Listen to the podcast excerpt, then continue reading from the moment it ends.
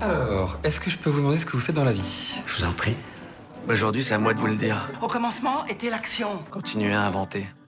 Je sais pas ce qui vous attend, je sais pas ce qui va se passer, mais on peut pas tout piloter. Vivez-le à fond. Je suis Sarah Crosetti et vous écoutez La Bascule. Ici, on s'invite dans l'intimité d'hommes et de femmes au parcours inspirant et singulier. On questionne l'art et la manière dont ils habitent le monde, le remettent en question et le redessinent à leur façon. On discute de ce qui les fait vibrer, des moments clés de leur existence où ils ont basculé vers d'autres horizons que ceux vers lesquels on les avait orientés jusque-là. Écoutez leurs témoignages, écoutez-les redessiner le monde, en espérant que cela vous donne à votre tour l'envie de basculer vers de nouveaux horizons. Bonjour à tous et bienvenue dans cette nouvelle boîte à outils. Aujourd'hui, j'avais envie de vous parler d'une théorie puissante, assez connue en marketing, mais qui peut vous servir aussi bien dans votre vie personnelle que professionnelle. Elle a été démocratisée par le conférencier américain Simon Sinek il y a une quinzaine d'années. À l'époque, Simon Sinek expliquait dans une conférence TED la différence entre une marque comme Apple et une marque comme Dell. La question qu'il se posait à l'époque était la suivante. Pourquoi les gens se ruent sur les iPods, les Mac et tous les produits multiples d'Apple alors que d'autres acteurs du marché aussi puissants en termes de technologie ne fonctionnent pas ou beaucoup moins bien? Et ça fonctionne pour Apple, mais si vous regardez autour de vous, ça fonctionne pour beaucoup d'autres marques. Certaines suscitent l'engouement alors que techniquement parlant, elles n'ont pas de meilleures caractéristiques que leurs concurrentes. Et il expliquait cette différence à l'aide du cercle d'or qui se décompose de cette façon. Alors il faut visualiser trois cercles l'un dans l'autre, du plus grand au plus petit. Le premier cercle, c'est celui du what, le quoi en anglais. C'est celui qui explique ce que vous faites. En l'occurrence, vous fabriquez des ordinateurs performants. Le second cercle, un peu plus petit à l'intérieur du premier, est celui du how, c'est-à-dire du comment en anglais. C'est la manière dont vous faites les choses, dont vous les fabriquez. Par exemple, si on reste dans le domaine des ordinateurs, vous pouvez les créer avec des processeurs puissants. Il s'agit ici des caractéristiques techniques que vous apportez. Et enfin, le dernier cercle, c'est celui du why, du pourquoi.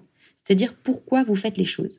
Par exemple, pour Apple, l'idée était de révolutionner le monde de l'informatique, de le rendre accessible et désirable à tous, de faire véritablement bouger les choses et d'ouvrir au plus grand nombre l'accès aux ordinateurs. Pour Simon, 90% des entreprises ou des entrepreneurs communiquent en commençant par le what, le cercle le plus grand, pour ensuite aller progressivement vers le comment, puis vers le pourquoi. C'est une communication de l'extérieur vers l'intérieur. Or, les rares marques qui fonctionnent vraiment font le cheminement inverse. Elles communiquent d'abord sur le why, sur le pourquoi elles font les choses, avant de parler du comment et du quoi. Jamais Apple ne vous a vendu des éléments techniques sur leurs ordinateurs. Et vous ne les achetez pas pour leur performance, vous les achetez pour ce qu'ils représentent, pour leur valeur. Et si ça fonctionne si bien, c'est qu'une entreprise comme Apple ne se contente pas de vendre un produit dont les gens auraient besoin. Elle s'adresse davantage à la sphère émotionnelle que l'on pourrait également convoquer sous le terme de ressenti. Le consommateur croit à un produit non pas parce qu'il répond aux dictats de sa raison, il croit en un produit car il interpelle ses convictions profondes. En incarnant une personnalité de valeur, Steve Jobs est devenu un influenceur capable de véhiculer une vision commune à ses consommateurs.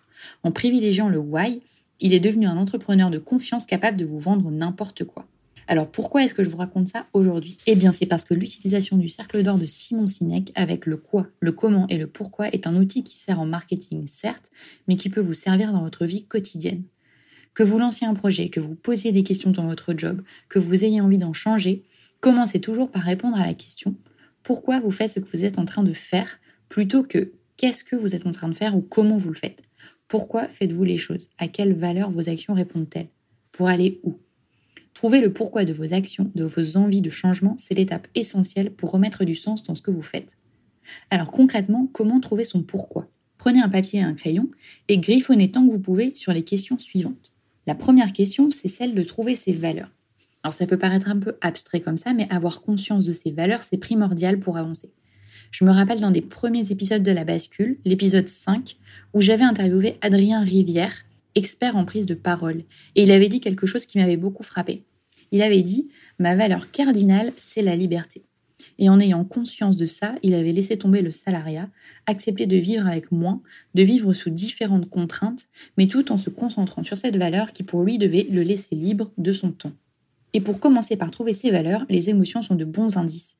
Concentrez-vous sur vos émotions négatives ou positives des derniers jours. Qu'est-ce qui vous met en rage? Quelle est la situation que vous ne supportez pas? Qu'est-ce qui, au contraire, vous apaise, vous donne une émotion positive? Par exemple, pour moi, je ne supporte pas la contrainte et comme Adrien, ma valeur cardinale, c'est la liberté. Comment je l'ai découvert? Par des exemples simples. Si je vais courir avec Bertrand, mon conjoint, par exemple, et qu'il me dit qu'il faut aller à telle vitesse, ne pas s'arrêter avant tel moment ou accélérer à tel moment, je ne supporte pas. Je préfère qu'il me dise on part courir, sans toi libre d'aller à ton rythme. Et même si la course en soi ne va pas changer, ma perception des choses, elle, change radicalement. Je me sens apaisée d'avoir la liberté de mes mouvements.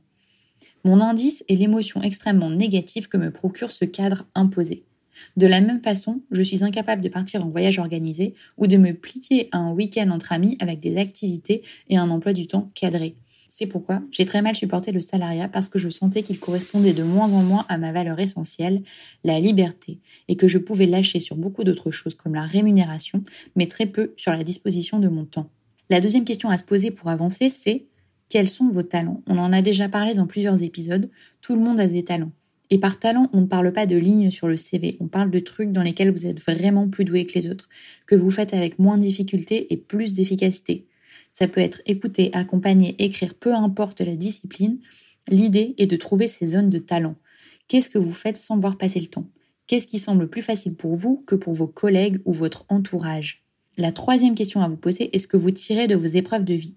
Listez quelques épreuves qui vous sont arrivées et comment vous avez réussi à les surmonter. Qu'est-ce qu'elles vous ont appris?